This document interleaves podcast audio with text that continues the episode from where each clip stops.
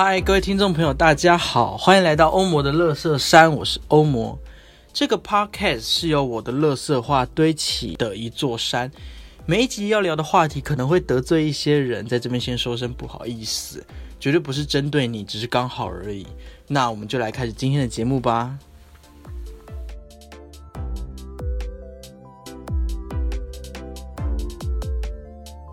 Hello，Hello，欢迎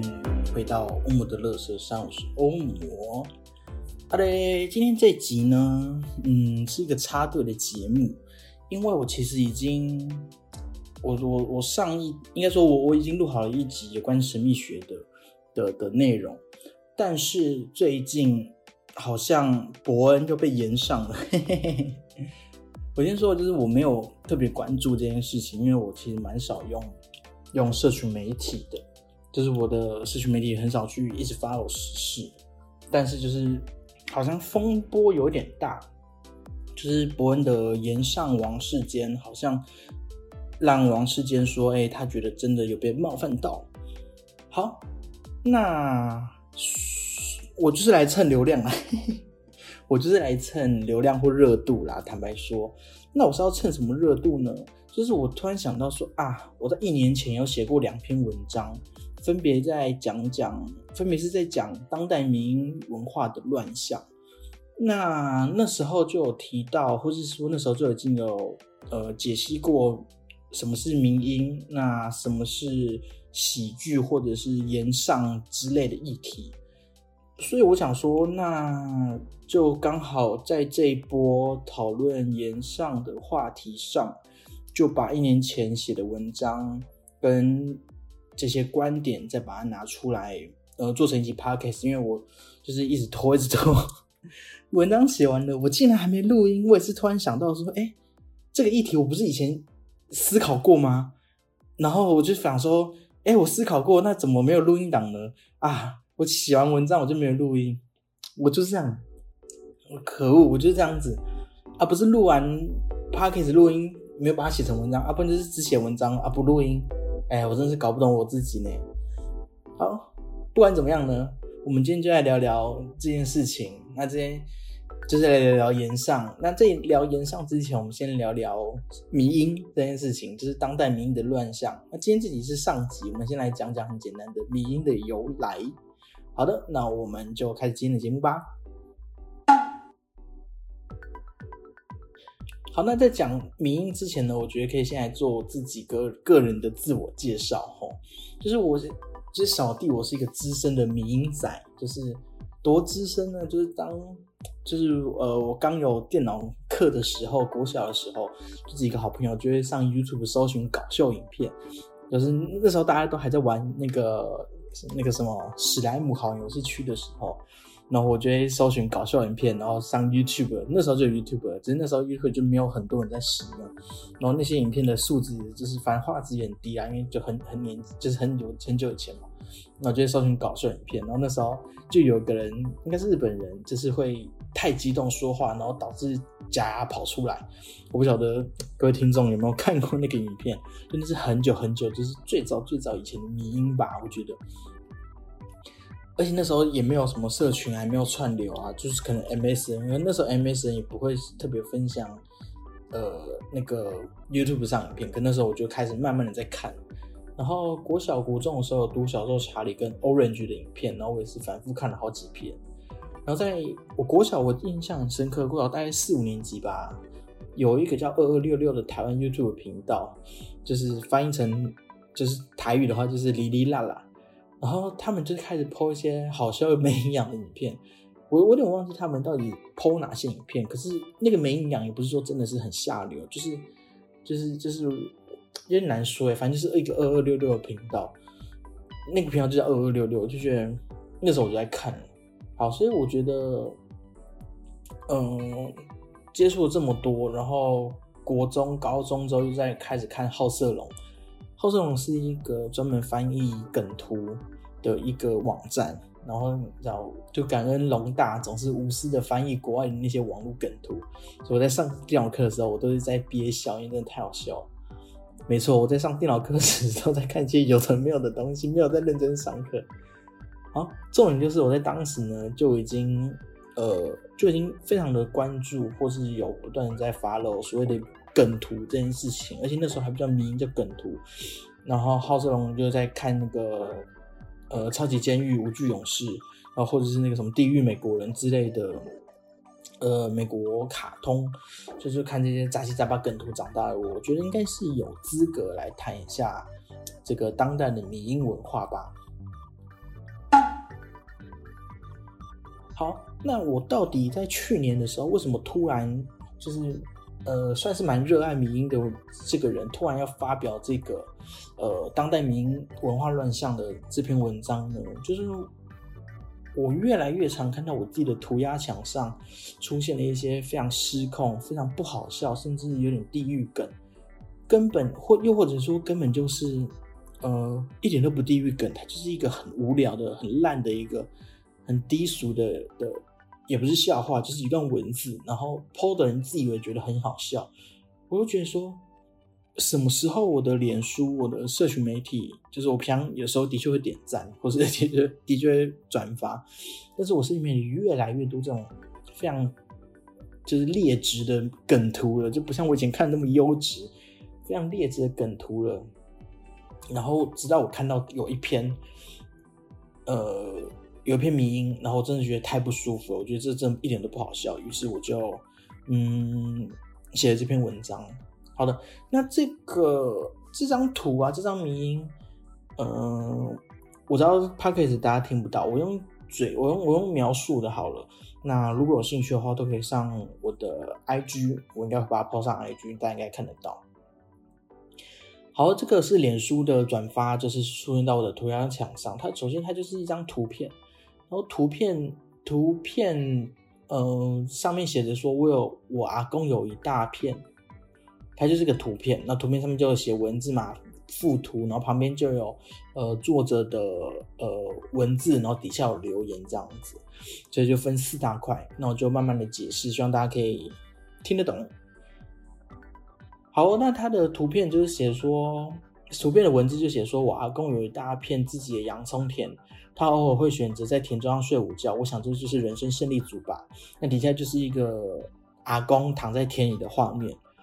好，那这听起来好像蛮好笑的嘛。但是事实上，那个阿公躺在田里的画面，你仔细看会觉得说，这个阿公看起来不是在睡觉，他可能是受伤的，甚至他可能发生什么意外，就一个人躺在田里面。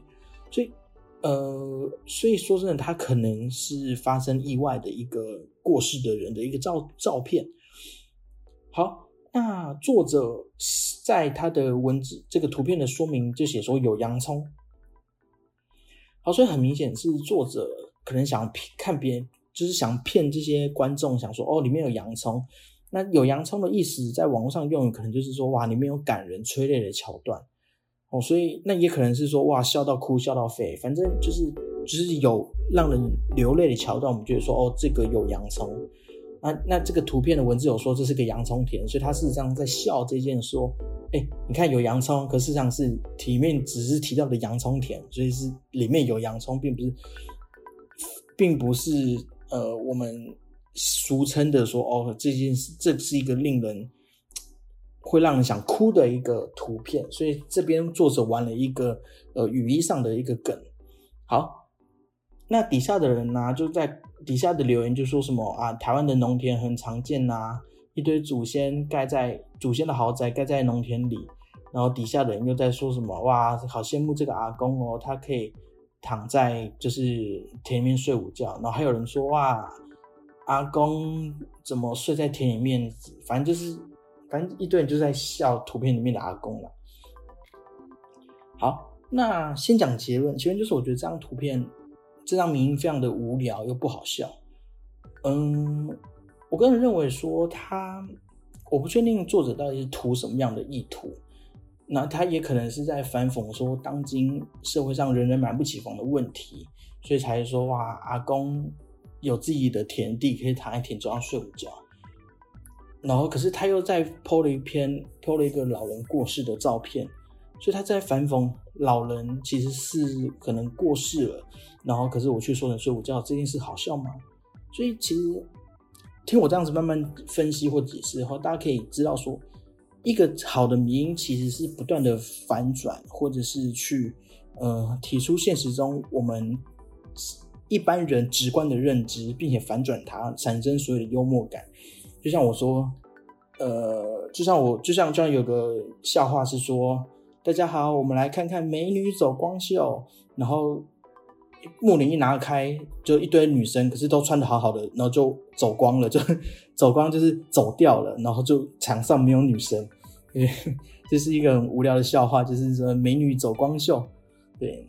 然后是美女玩水秀，然后就是美女，然后好像一般人你会觉得说，哦，是一个泼水，然后很清凉的辣妹，没有，就是一个古装美女，就拿着那个古装的水袖，要在那边这样子疯狂的甩那个水袖。就是长长的袖子，在古装或是在传统戏曲，我们称为水袖，就是美女玩水袖。然后它是一种反转我们直观概念上，反转我们期待直观概念上的一个幽默的梗，这样子。好，所以这个名试图想要不断的婉转这些，呃，例如有洋葱，或者是人生胜利组年轻人买不起房，或是呃老人其实是过世，我故意把它说成在睡午觉的这些，呃，这些事实。但是说实在的，就是这这这非常的不好笑，而且我觉得他非常的，嗯，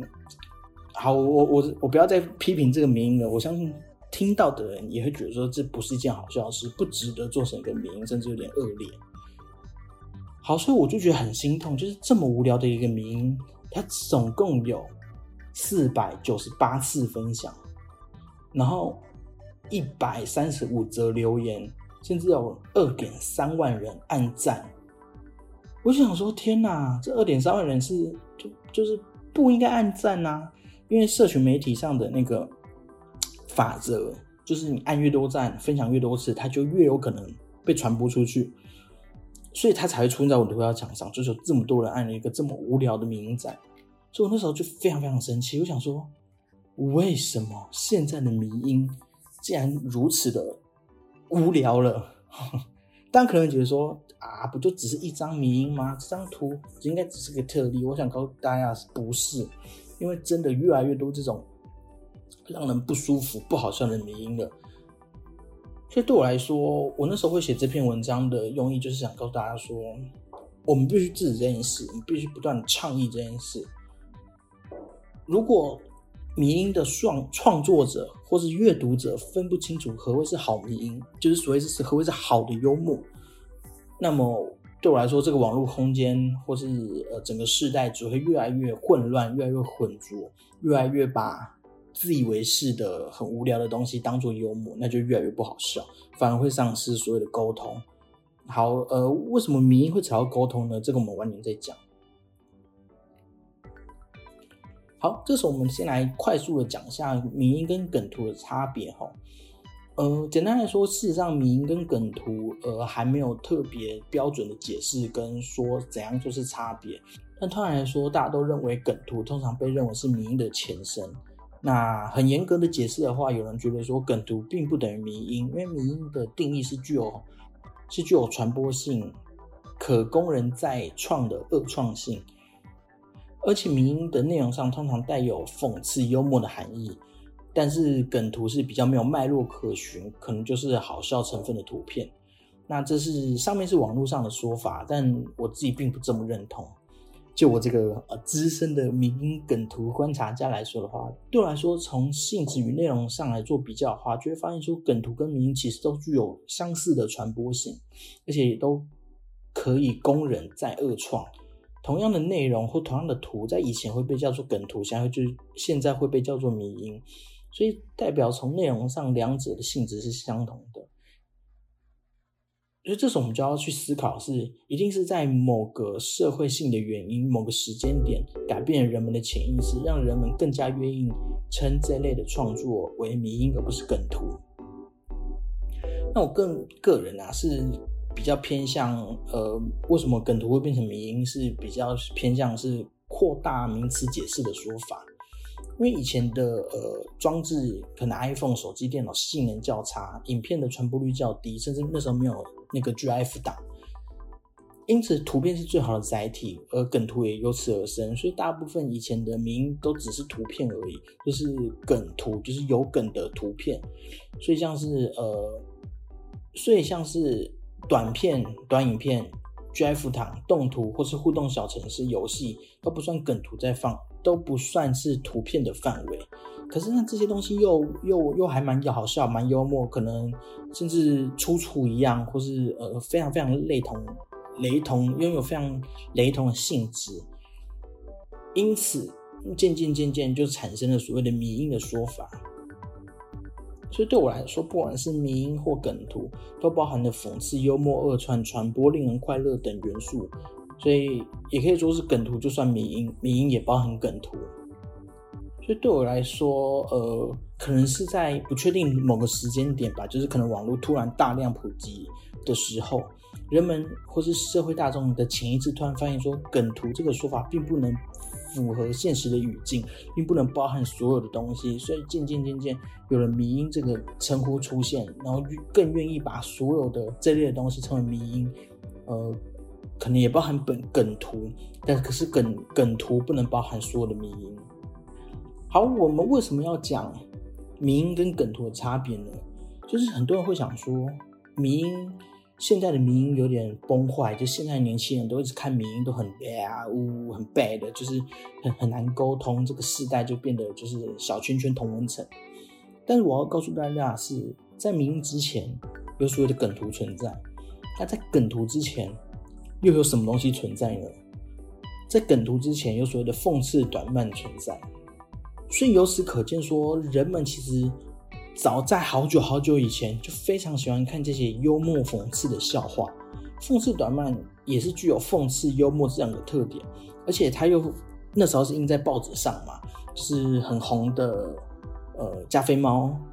加菲猫嘛，对，加菲猫跟啊，反正我不举例啊，反正大家可以理解我意思。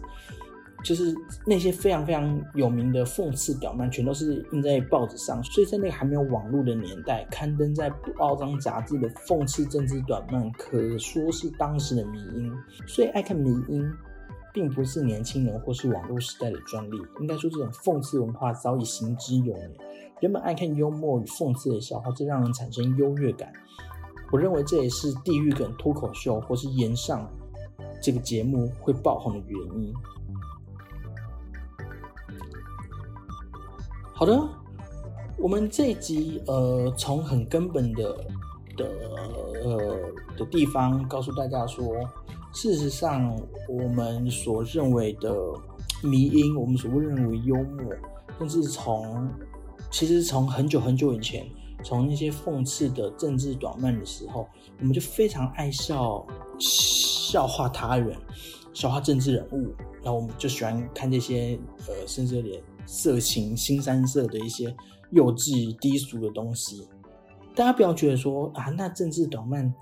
在这之前呢没有，就是政治短漫这之前也没有啊，政治短漫也是可能十八、十九世纪才发明出来的东西啊。我要告诉大家，不是，大家以为，大家以为这种讽刺的东西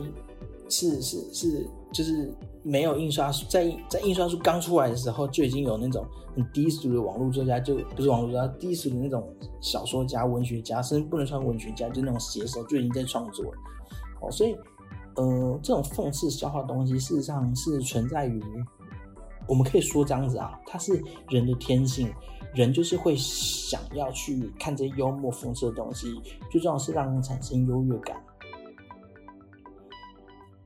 好，所以我们可以知道是这件事情是来自于人的天性，但这件事情为什么会失控？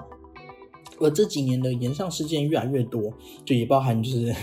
最近那个王世坚的这个延上事件。那为什么社会大众又乐于将各种时事议题做成迷因呢？那所有所有的解答，这个答案对我来说就是出在这个喜剧的优越感上。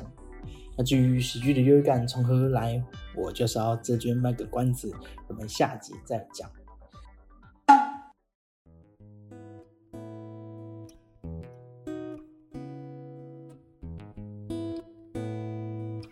那以上就是我们欧姆乐十三今天的节目内容啦。如果你喜欢欧姆乐十三，请欢迎分享给你所有的朋友。然后在 IG，在 Spyfly 或是 KK Bus 应该也有吧？我没有用 KK Bus，应该都有分享按钮，请把它分享出去。